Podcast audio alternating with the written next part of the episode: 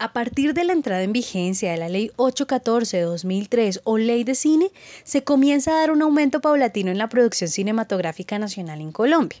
En 2003, por ejemplo, se estrenaban un promedio de cuatro títulos nacionales, mientras que para el 2014 se registraron 28 largometrajes estrenados en salas comerciales.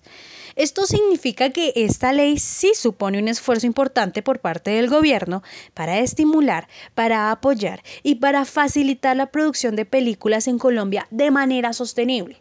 Y hablo de manera sostenible porque los costos naturales de este tipo de industria realmente son muy altos.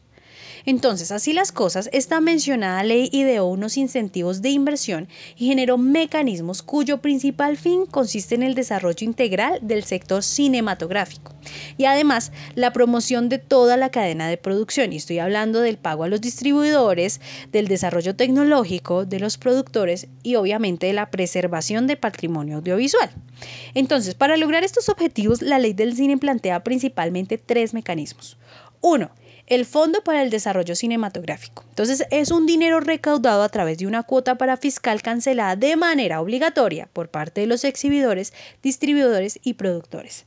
La segunda, la titularización de proyectos cinematográficos. Y la tercera, estímulos tributarios para inversiones y donaciones a proyectos cinematográficos. ¿Qué significa? Que hay una reducción a los impuestos de aquellas personas que efectúen donaciones o inversiones en proyectos cinematográficos colombianos.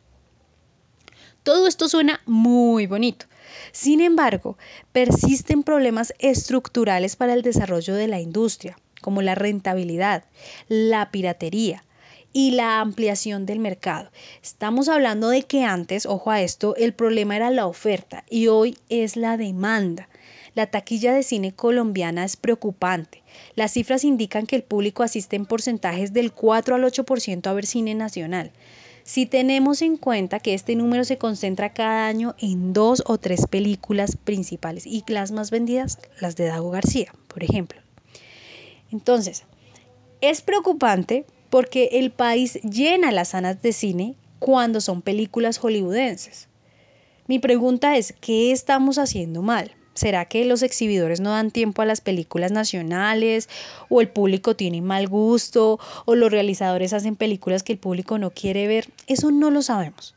Lo que sí sabemos es que los nuevos comunicadores deberíamos fomentar debates sobre cine, apoyar festivales y muestras, aumentar la presencia internacional de gente que quiera ver las películas nacionales, entre otras cosas.